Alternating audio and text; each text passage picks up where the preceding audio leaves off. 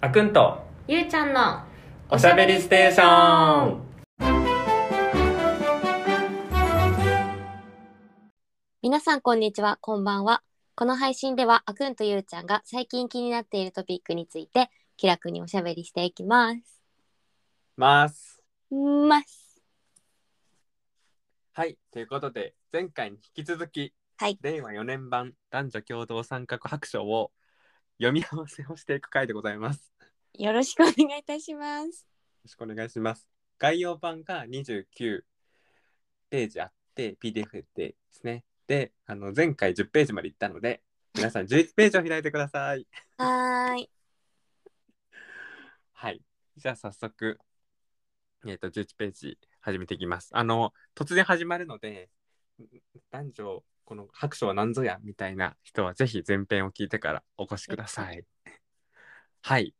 じゃあ、11ページの結婚を取り巻く状況の結婚願望のところから参ります。はい。20代の独身者では女性の方が男性よりも結婚意思ありの割合が高いが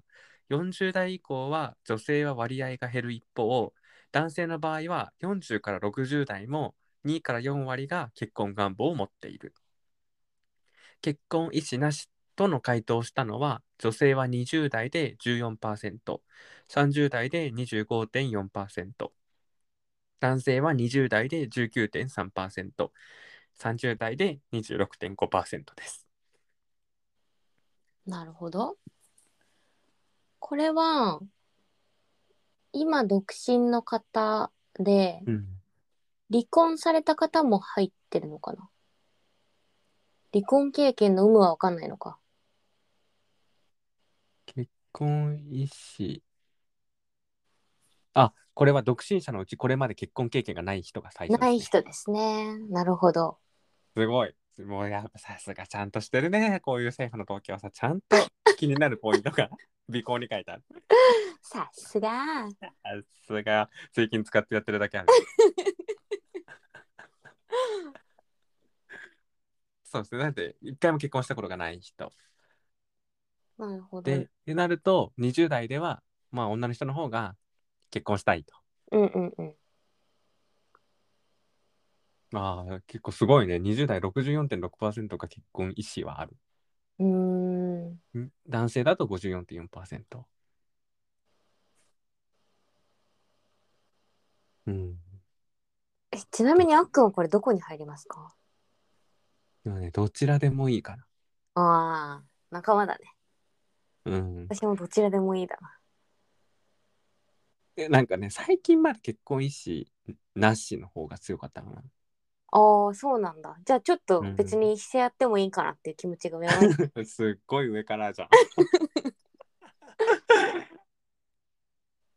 まあなんていうのにえっ、と自分の親が結婚したのが26なんだよ。うんうんうんでえそれお父さん28がってこと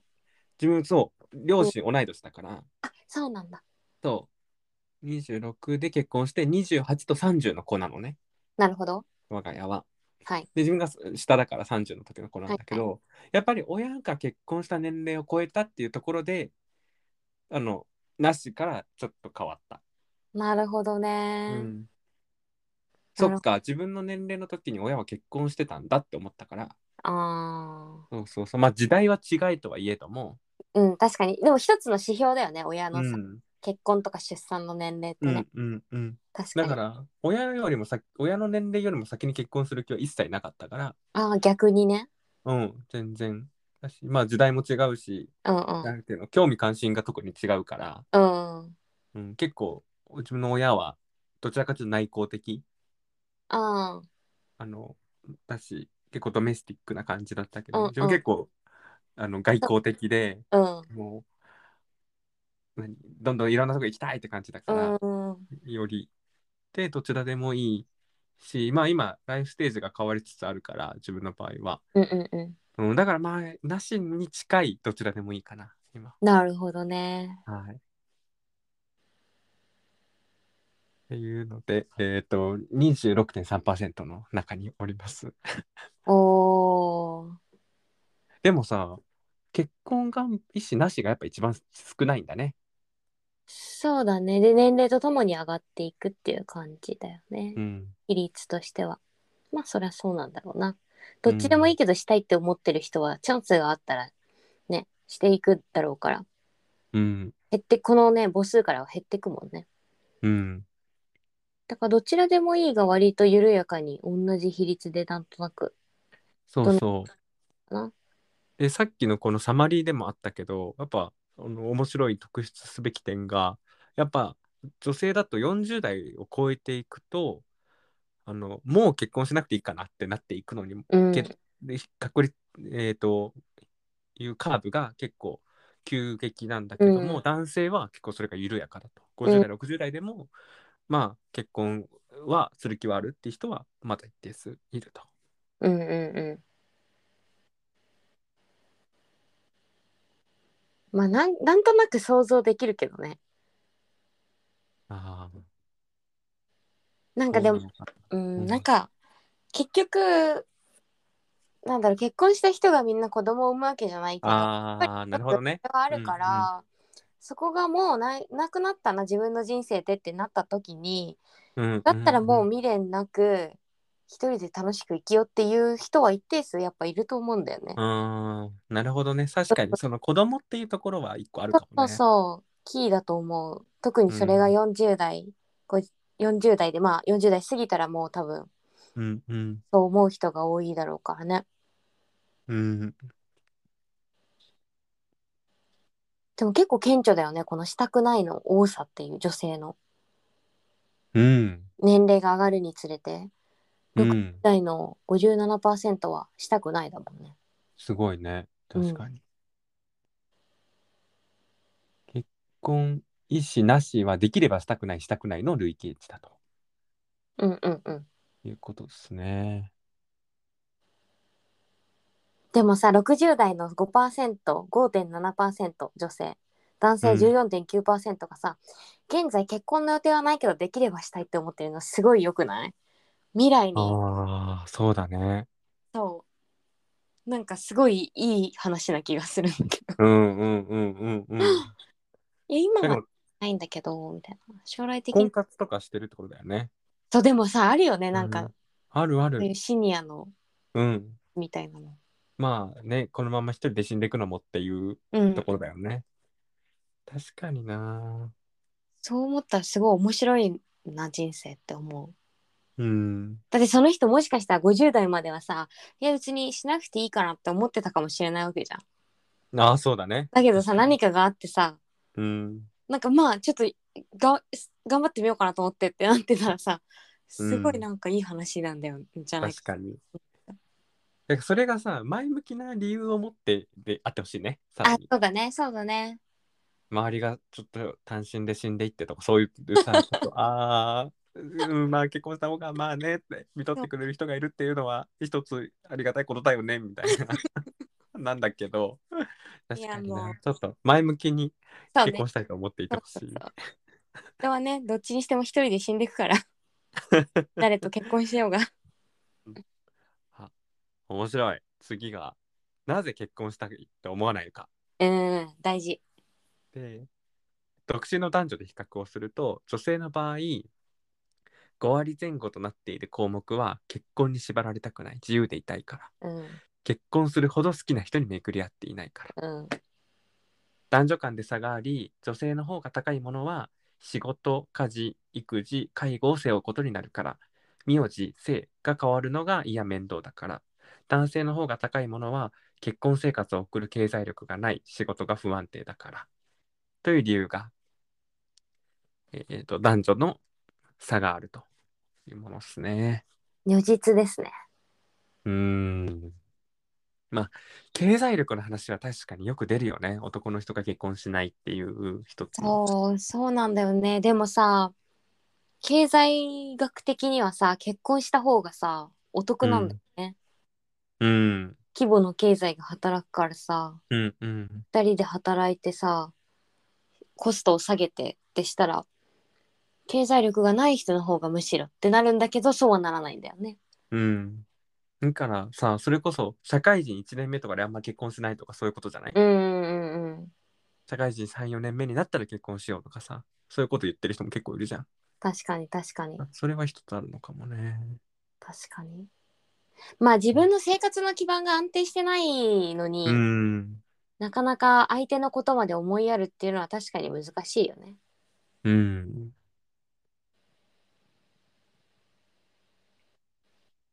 すごい結婚に縛られたくないっていうか、だから結婚縛られるものだって思うと思ってるのえーね。私その気持ちすごいわかるんだけど。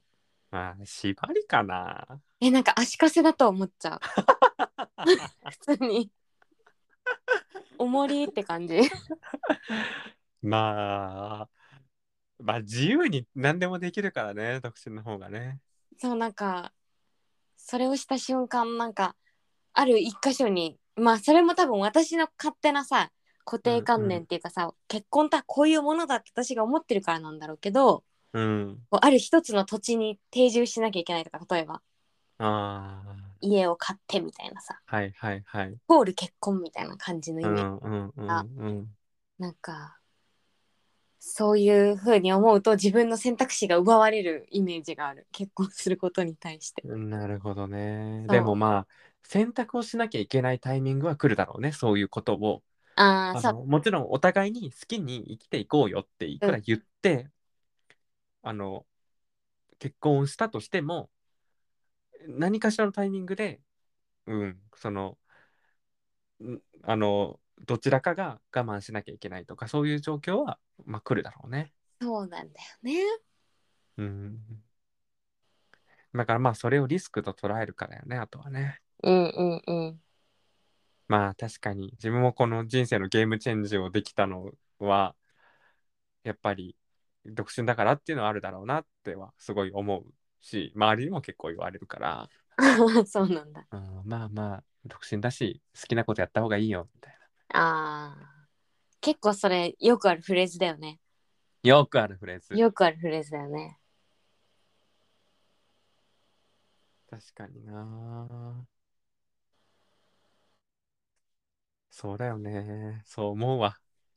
うんだからやっぱ結婚すると転職とかの確率も結構減ったりするしねそうだね、そうだねう。んだから逆にまあ結婚する前に転職しちゃいたいみたいなさ。ああ、いい人もいるよね。うん、だし、そうね、それこそ働く場所とかでもね、変わってきたりするし、そねう、そうお互い違うところで生活してたりとかすると、ね、そうなんだ確よ。かに。で、でもさ、この、仕事、家事、育児、介護を背負うことになるからっていうのもすごいよね。すごいね。でも確かに、そういう発想になりうる社会だよね、まだ。うーん。だから、それが、まあ、女性が20から30代で見ると、女性38.6%で、男性が23.3%だと。ので、まあ、結構はら離れてるよっていうので、女性の方が思ってるっていうのが一応と、ね、データとしては出てきてるんだけど。うん。そうか。え、そう。そう思わない うーん。なんかなんか年の差婚とかしちゃうと、はいはいはいはい。えっと、子供の世話う旦那、ん。旦旦那さんが例えば結構上だったりとかしたらさ旦那さんのうん。介護とか、あのー親の介護とかっていうのが、うんこのずっと続くみたいなよく言うよね。ああ、だから、そっか、やっぱ、何女の人の方が、まあ、こんな一概には言えないけど、その、やっぱリスクを結構見てるのあるのかもね。そうね、うん。なんか、そんな感じしないこの離れ方とか。まあリスクだし多分まだこれをはこういうケアは私たちがするものとかせざるを得なああくて思いがあるからっていうのはあると思うけどー、うん。あとどっちにしても長く生きちゃうからね。ああ、それもあると思えだそっか。う。うん。ねえすごいなんか結婚に後ろ向きになってきたわ。なんかちょっとこうね、うん、楽しいやつ。じゃあちょっと次行きます。うわ、まだ、まだ離婚。まだ行きますす。 次。令和2年に離婚した人の別居を開始したし開始した年齢は男女ともに30代が最も多い。うんで、その次に40代、20代と続いていきますとは。で、将来離婚可能性ありと回答した人は男女ともに約15%。この離婚可能性ありっていうのはあ現在離婚準備中であるかなりありそうだと思う、あるかもしれないと思うの累計値うん、ここですね。なるほどねでもさいつ離離婚するかもしれないと思う気持ちって大事だと思わないなんかこれさ、絶対にないと思う、まあないと思う、どちらとも思う言えない、あるかもしれない、かなりありそう、離婚準備中なんだよ。うんいや、き、まあないと思うであってほしいなって思っちゃうけどね。あの、 まあ、あるかもしれないよねって思って結婚生活を送ってるのとこうのと、まあないんじゃないって思って結婚生活を送ってるのだいぶ違くない、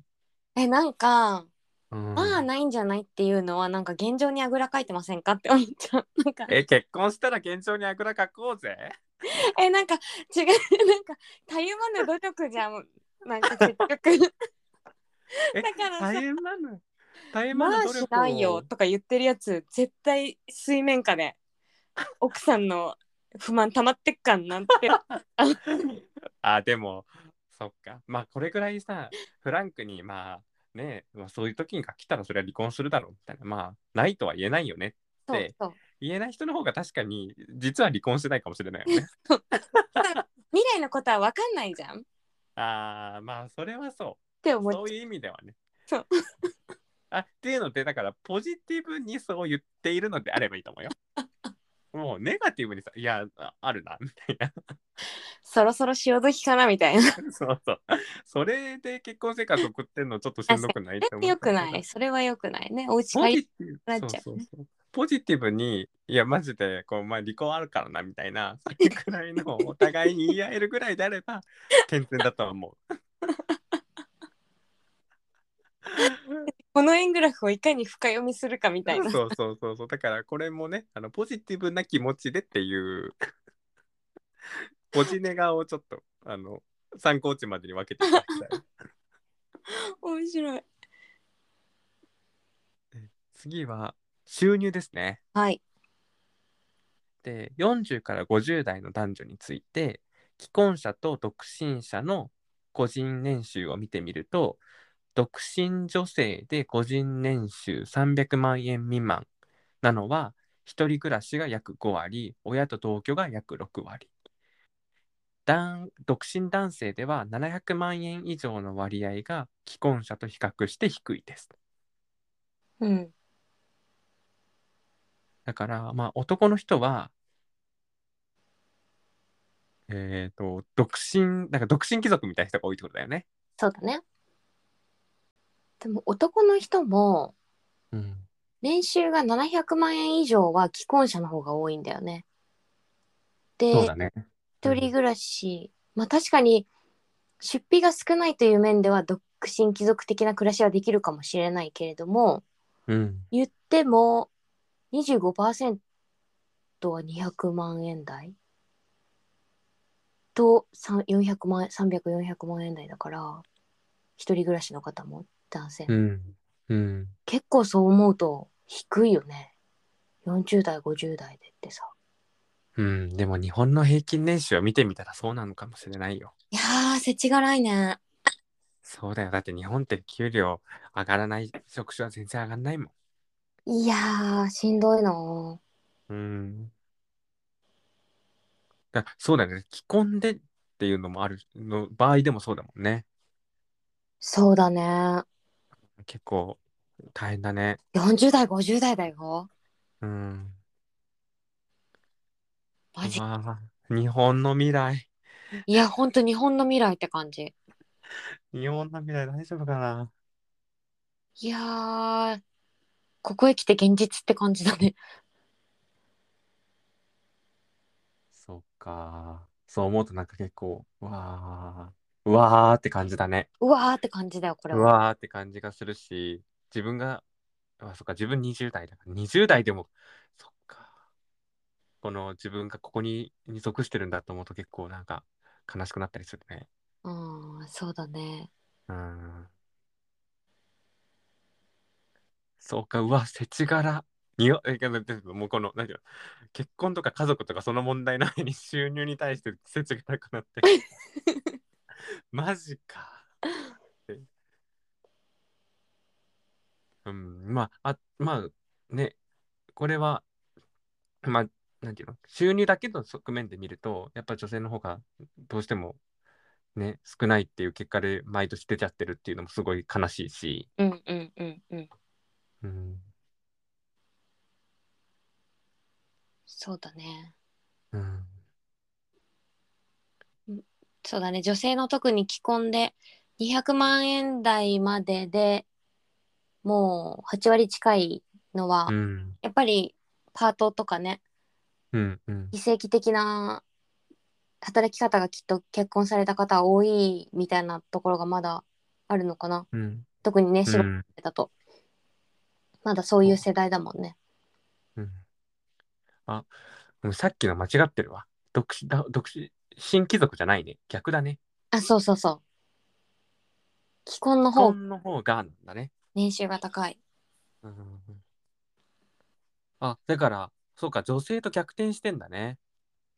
うんうんうんあの独身貴族は女性の方が多いんだねそうだねそういうことだねまあでうもん独身貴族って言っても400万円台だからねこここでしょ700万って見てた今あ700万で見てたあまあ確か700万円以多上いで既婚は1.2%で一人暮らしは3.4%なんだよねまあ独身で一方男性で見ると既婚で700万以上は32.8%で独身だと11.7%までうん、下がるとうんだからまあ言い方だけど稼いでる男の人は結婚してるっていううん、何これなんか悲しくなるから次行こう。で、あ、これが第3節のまとめですね。はいで、人生100年時代を迎え、日本の家族と人々の人生の姿は多様化し、昭和の時代から一変しました。今後、男女共同参画を進めるにあたっては、このことを念頭に置いて、誰一人残さない社会の実現を目指すとともに、幅広い分野で制度政策を点検し、見直していく必要があると。あの、当たり障りのないことを最後、あのおっしゃってらっしゃると。改めてね改めて。えー、例えば女性のキャリア教育だったりとかですね具体例としてはですね、はい女性の経済的自立を可能とする環境の整備ですとか世帯じゃなくて個人単位でケアしていきましょうとかあと柔軟な働き方を浸透させ働き方をコロナ前に戻さないようにしましょうとか男性も多様化してると人生も多様化してるのでそれを念頭にした政策を送っていきましょうという形で長い人生の中で経済的困窮に陥ることなく尊厳と誇りを持って人生を送ることのできる社会の実現を目指していかれると内閣はおっしゃっています。はいはーいって感じ。っていうので一旦ここであのこの概要については一旦終わりました。じゃあ補足資料があるので軽く眺めていきましょう。はい。まず家族の姿の変化でいくと全世帯の6割以上を1000えー、と昭和55年ですね。では、6割以上が夫婦と子供と3世代等の家族が占めていた。一方で、令和2年では単独世帯の割合が38.0%と2倍近くに増加していると。今は単身の人が一番多いっていうのが大きな変化として出てますと。うんうん納得うん、まあそりゃそうだ。そう、そりゃそうというかね。まあ確かにそう言われればそう。で、えっ、と、共働き世帯の妻の働き方出ました。うんでいくと、妻がフルタイム労働の世帯数は昭和60年以降横ばいだと。だから共働きでバリバリ奥さんが働いてるっていうのは、横ばいなそのんうん、本当だね増えてないんだね増えてない。ええで、妻がパートタイム労働は増えてると。ああええだから結婚したり、まあ、子供ができたらなのかかな、このまあそうだろう推移がねうん、わかんないけど、まあ、フルタイムでお互い働いてるっていう状況はあまり、意外と少ないってことだうん、ね意外とない。世帯数で見てるからそうだよね。うんうんうんわかん、そそうか、でも結婚してる世世帯数が減ってるから、この共働き世帯がだいたい400から500万世帯で横ばいだから、まあ、絶対数としては横ばいだけど、比率としては間違いなかったそうだねそうだねそうだね確かにでお今後離婚する離婚する可能性ありというこのさっきあのちょっと悲しいねっていう話をしたやつは えっと将来離婚可能性ありと回答した人は男女ともに40代が高く20代20%前後とうんで40代が一番離婚するかもと思ってるえもうそっちの方がなんかもう悲しくないより悲しくなったんだそけどれはなんかリアルだよねリアルすぎるそれリアルだと思うなんか結構今しんどいんだと思ういろいろうんこれがさ2三3 0代でさあのポジティブに言ってるっていうのだったらそそうそううだけどなんか40代ちょっとも苦手だしなみたいなう、うん、ポジティブに言えてないよなもうんこれガチのお悩みのやつだなう、うん、でも40代超えると減るからあわかんないなこれ減ったのもさ本当に離婚しちゃってるかもしれな いしなあり不え満るをありえ抱えるた結果離婚したからそのありえパるーセントが減ってる可能性あるからちょっと、えーみんな大丈夫だよ安心しよどういうことうでえ夫婦関係が破綻した原因うん男女ともに性格の不一致うんまあね結婚してみて分かったこともまああるかもしれないですね、でちょっとこれがえおおって感じだけど女性の場合はその性格の不一致の次のが精神的な暴力うんで29.8%、うんうん、でもだからその性格の不一致だからどうどうやってアンケート取ってんだろうなこれ全部例えば破綻した原因で上からバーっていくと性格の不一致身体的暴力精神的暴力経済的暴力この虐この虐待親族との折り合い異性関係性的不調は浪費生活費渡さない家庭を捨てて顧みないギャンブルアルコール病気失職っていう形うんがあるんだけど、これを見せて丸つけさせてるのかそうじゃない選択式じゃないあーじゃあその性格の不一致と精神的な暴力は多分分かれるだろうから何これってた択一じゃなくてさあーどうなんだろうね、そこにもよるよねうん、でもでも全部足して100にならないってことは複数回答かってことだよねああそうだねそういうことだね、だからそうだね性格も合わないまあだねそうね若干重なってる部分はありそうだよねう精ん神的な暴力と性格の不一致ってうんえだからあまああとはさその手は下さないまでもとかっていうこともあるしねそうだからモラ精モラハラってことでしょ神的にへいやでもいるだからさそれこそさなんかえなんか俺ぐらい働いてこれ俺ぐらい給料稼げるなら別に家事手伝ってやってもいいよみたいなことでしょこれってえやべえやつじゃんえそうそうやべえやつだよえー、世の中そんなやべえやついんのえよかったよ離婚してそんなやつ、えー、そうそうそうよかったよ かった誰が見えてんのうちらえでもあとさ女性3位がさ異性関係なんだようんねだから結局な結局ねまあね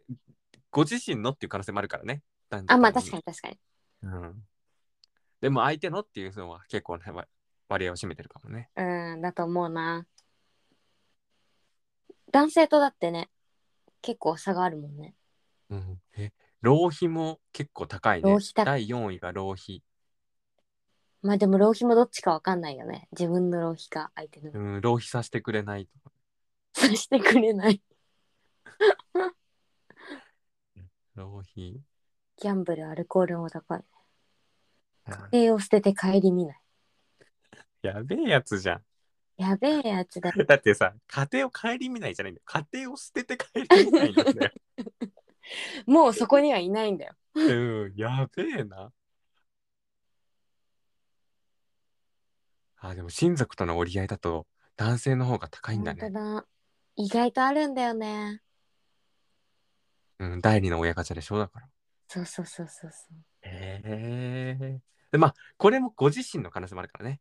あそこ自身の可能性もあるからし、相手もあるからね。相手もあるあの。奥さんとうちの親が合わなかそったうとそかうね。そうわ、あとすごい切ない。わからない。うね男性4.2%、女性でも2%。わからないがさその男性が倍っていうのが切なくないそうそうなそんうでそう。ここに至ったかわかんないそうかなんだらよここに来るんだも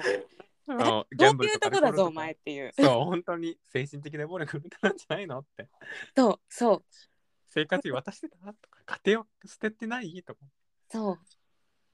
自分のやばい胸に手を当ててさいや、本当だよ。考えてみなよってわからなくないからうん、本当。見ないやばいな。やっぱもうちょっとな、ちょっとおばあちゃんなんだよな。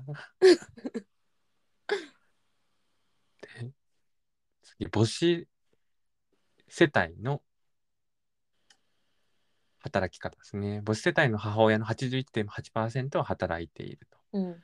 で、雇用されてる人のうち、非正規雇用労働者は52.3%で、母子世帯の平均年間就労収入は一般世帯と比較して低いです。うん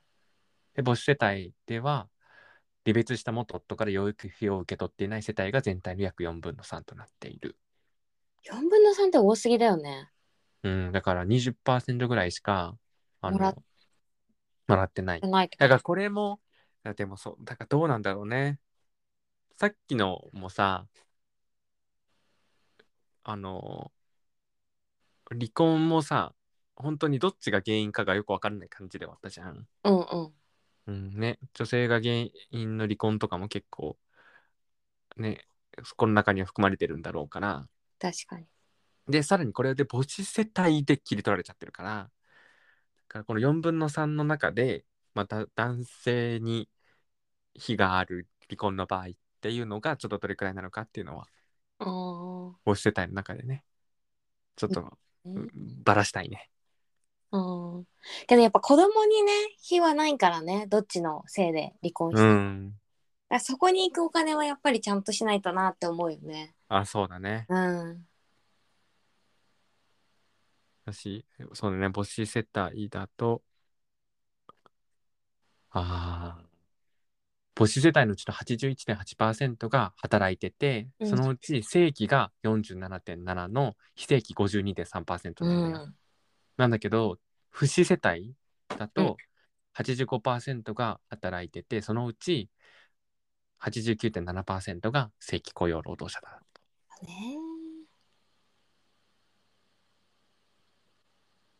うん、まあその代わりなのかわかんないけど、まあ養育費はね、あ母子世帯の人の方が受け取ってて、不子世帯だと3.2%っうんていうのはあるけど、まあ母子世帯で正規は半分以下。いやー厳しいなぁ日々ねで、じゃあここで不死じゃなくて母子世帯の話が続いて、シングルマザーの結婚でいくと、出産、離婚の年齢ともに多様化していますと。20代でシングルマザーになった人は、平均すると21.9歳で最初の結婚をして、22.8歳で第一子を持ち、25.8歳で離婚。うんで、再婚する場合は30.7歳で再婚うん。で、40代でシングルマザーになった人は、20平均で26.8歳で最初の結婚、29.1歳で第一子を持ち、43.3歳で離婚。だから結構大きくなってるよね、40代でなった人っていうのは。確かに確かにうん平均で見ると、あ、でも子供14歳か、それでも。いやー大変だよ高校入る前にさああ、大変だね。ねえ大変だよねそれこそちゃんと養育費もらわないとさうん。高校大学しんどいよねうん。で、やっぱ20代のシングルマザーがやっぱりすごい若くして子供を持ってるっていうのも、そうね、もうちょっとちゃんと日本はそこは考えていかないといけないよね。そうねこれがさ、ここら辺で推移してるんだったらいいんだけど、うんすごいさ、ばらけててってなると、うん22.8まで下がってるってことは、それだけ引っ張られちゃってるから、10代とかがね。うんうんうんそういうことだねそういうこと、うん、だから本当に若いうちに子供を持ってるっていう可能性もある。でそういう風になるとやっぱり収入も低くなるしみたいうな、スん、あそうそうそパイラルだよねう。うん。いやーちょっとまあねいろいろな対策とは取られてはいるもののやっぱりこうやってね出てきてる統計データはきちうんんと見て政治はね動かしていかないといけない。そうだねで今度結婚後の収入でいくと、結婚前の理想は結婚前と同様の収入女性ですね女性は結婚前の望みは結婚前と同様の収入結婚前を上回る収入の累計値が60から70%になってるのに対し実際では50%とうんいうので実際あでもそんなに下がってないってことだよね。でもまああれだね結婚前を下回っても家庭のために時間をある程度使えるぐらいの収入が増えるだかあらーやあっそうだね。うん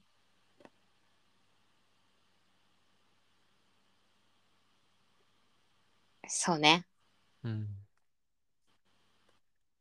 あ、で、あ、そっか。で、結婚当初、子供が生まれる前から、就業調整をする意識は高くないけれども、実際としては、就業調整をしている女性が約1割から2割いますと。うんなので、フルタイムでバリバリ働くって言ってたけど、じ事実そうはできてないっていうところが、1から2割ほどいるってことですね。そうだねもったいないまあ、そうだね。うん、まあでも取れるんだったら取った方がいいよとは思うけどね。でも、そっかまあこの意識もさ、ポジティブ、ネガティブがあって、バリバリ働きたいんですって思うけど、働けなかったっていうのなのか、っていうのもあるよね。そうだね収入を一定に抑えるために就業時間や日程を調整することを指すだから、うん、収入を抑えるための就業調整だから多分育児のためじゃなくてうん。あれだよね扶養控除とかそういうことかな違うかな収入を一定に抑えるためになぜ調整をするんだろううん。確かに逆だったらわかるのにね。そ就業時間日程調整で抑える、を抑えるためにみたいな。就業時間を抑えるためにだったらそうそうそうそう意味わかるけどね。う収入を抑えるためにってさでもそうなるとね、ゆうちゃんが言ってくれたみたいな、うん、扶養とかさ、控除とかそういねそうういうことだよのもあとなんか子供のなんかさ手当とかってさ年収何あー倍以上のそう世帯はつかないとかあるからそういうのかなだねうんえーでもやっぱそういうふうにした方が、今はお金もらえるってことバリバリ働くより。多分ね一定の収入を超えると結構損する感じになると思う日本あーじゃあ働かないで、逆に働かないでってなるんだ。そうだからだからおかしいんだよねうん、バグってんね、それは。言って るよそれは社会バグってる。 そんなさらっと2行で書く話じゃない。で次女性は全ての年齢層で3から4割が相手の年収はもっと高い方が望ましいとしている一方で男性は全ての年齢層で2から3割が相手の年収はもっと低くても良いと回答している。信じらんないいやなんかさこれ平気でアンケート答えてる方やつやばいよね。やばいよ。えー、だって世帯収入が増えたらそっちの方がいいじゃんね。うん。なのにださ、相手のい年や齢別に低く低くてもいいっす。やばい。うんち何様なんて感じだねでもなんか結局その年収の高さがさ男らしさみたいなところだ自分の男性性を補うなんてえー一因になっちゃってんだよね。もう筋トレしろ筋トレしろじゃあ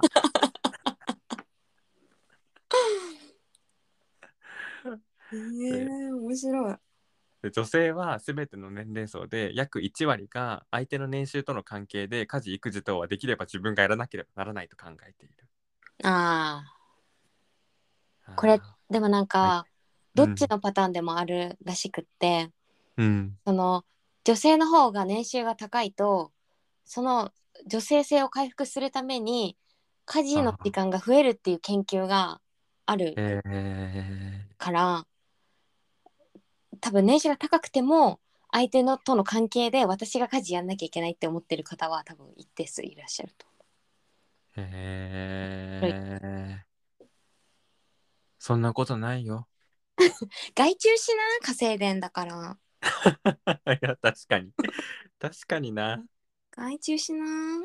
えー家電で済ませな。そっか。まあ、えー、でもそんなね。どうなんだろう、結婚したら、でもそう思う、うん、そういうふうに思わざるような、得ない、えんそういうふうに思わざるを得ない環境下になっちゃうのかな。でもまあなんかなんだろうなんて言うんだろう頭でガチガチに考えるってよりかはしちゃうんじゃない、うんあみたいなさうんお互いなんていうか生活の中のバランスでわかんないけどねそうそうだからそう生活の中のバランスでそうね無意識のうちにそそのうそうそう男性性とか女性性とかそういうところがそうそうあそうの奥になるところに秘めていたものがそうそうそうそう出てきちゃうのかね。そうだから多分本当は意識としてはさ2人とも対等だったとしてもうん。みたいなねはあ、根深いよね根深いわ。うん次は人生のターニングポイント。で理想の結婚年齢を尋ねると女性26歳男性28歳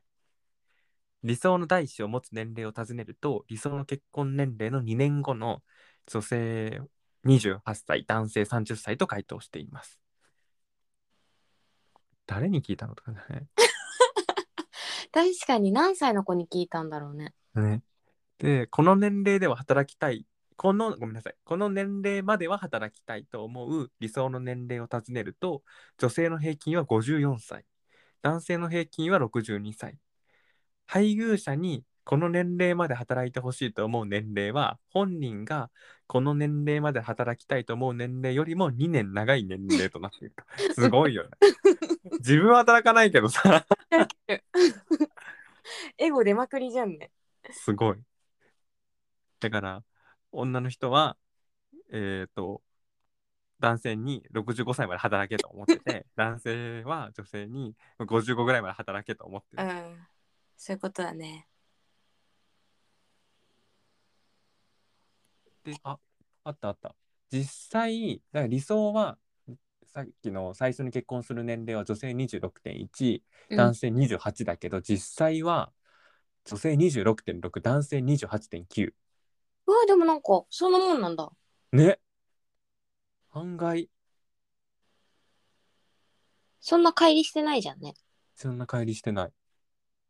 でもなんかうん。こう明確にこの時までにこうって思ってる人の方がそれに近づく行動するああよねーそうだね。そりゃそうです。で何歳でもいいやーって思ってたら何歳になってもしてなかったりとかさ うん。するわけじゃん。確かに。だから、この最初に結婚する年齢はって言ってるってことはさ、うんうん。それだけね、あの、自分が意識を強い人たちだから、うんうんうんうんうんだから、あの、ドンピシャぐらいになってるってことだね、うんで、じゃあこの結婚で、事実婚っていくと、事実婚を選択してる人は成人人口の約2から3%程度いますと。ので、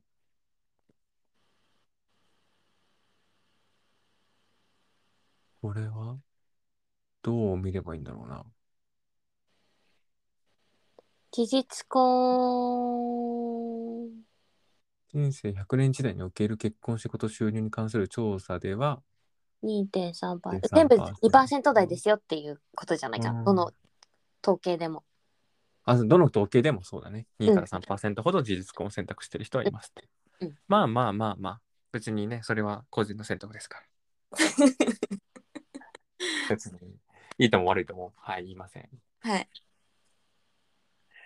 はい。というところで、これで一応概要版は読み切りました。すごーいお疲れ様でした。お疲れ様でした面白かったうね、ん。いかがでした、面白いよねなんかうん、改めて数字にされると、うん、なんかいやそりゃそうだよなって思うことと、うん。そうなのっていうところと二つうんできて、なんかでもグラフの読み方ってさ大事だなとうん。思わなかった、そうだね。ごめやっぱんダメな意見だけど さうんうん。これ、ちゃんと読み解くっていうスキルは必要だよね大。事だよねグラフを読むって大事だなって今私は思いながら見てましたうんださらにさ我々これ事前にあまり見ずにちょっとリアルなリアクションでやりたかったから、うんね、結構ぶっつけで読んでたからさえどういうことって思いながら うんうん読み解いてってたけど確かにねこの読み解くここに実はこういうのが入ってんじゃないかとかねこういうのとかそういう見方もねもしかしたら読み解けて読み解くのに慣れてたらね、そうだねうん、とか観点とかももうちょっと出てきたかもしうれないしん面白いはそれで面白いねうん。ですね、だからさらに今回さこういう観点で調査したんだとかもねうんあったしね。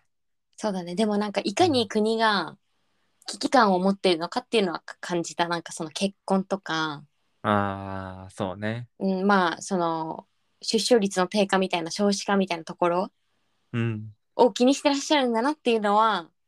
うん。今回感じた、まあ特うにん。平等だからっていうのもあるかもしれないけどうん。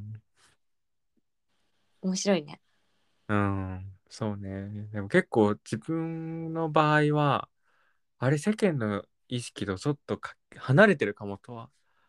思ったかもな。結構どの調査でも結構なマイノリティ側にいる。あー確かになとは思ってうんなんかあれ世間とちょっと違うっていうのは、そうだ思っちゃったかもなこの選択肢の中でどれ選ぶかなって思ってみたら意外と少ないうん割意外と少合のないとこだったりとかねうんするよね確かうんどうなんだろうそれがいいことなのか悪いことなのかちょっとよく分かんなかったけどにまあいいも悪いもないんじゃないそれがそうっていうああそうねうん。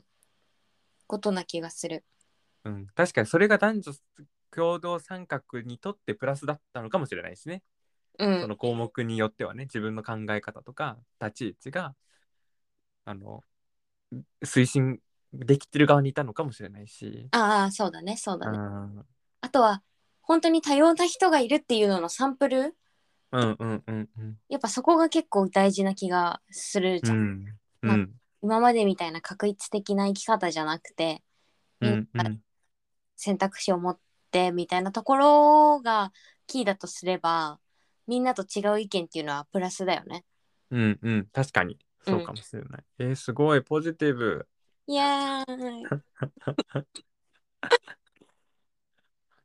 というので読み解いてきましたでこれは今回特集っていうところだけを切り取ってきたんですけどもこれすごい超大作のものになっていてですね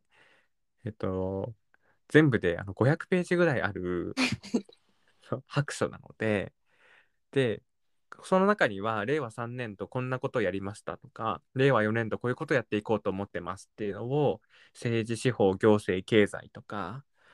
あとこういうふうに男女間の格差の是正を図ってきてるんですよとかこういう支援をしてきてますみたいなところとかあと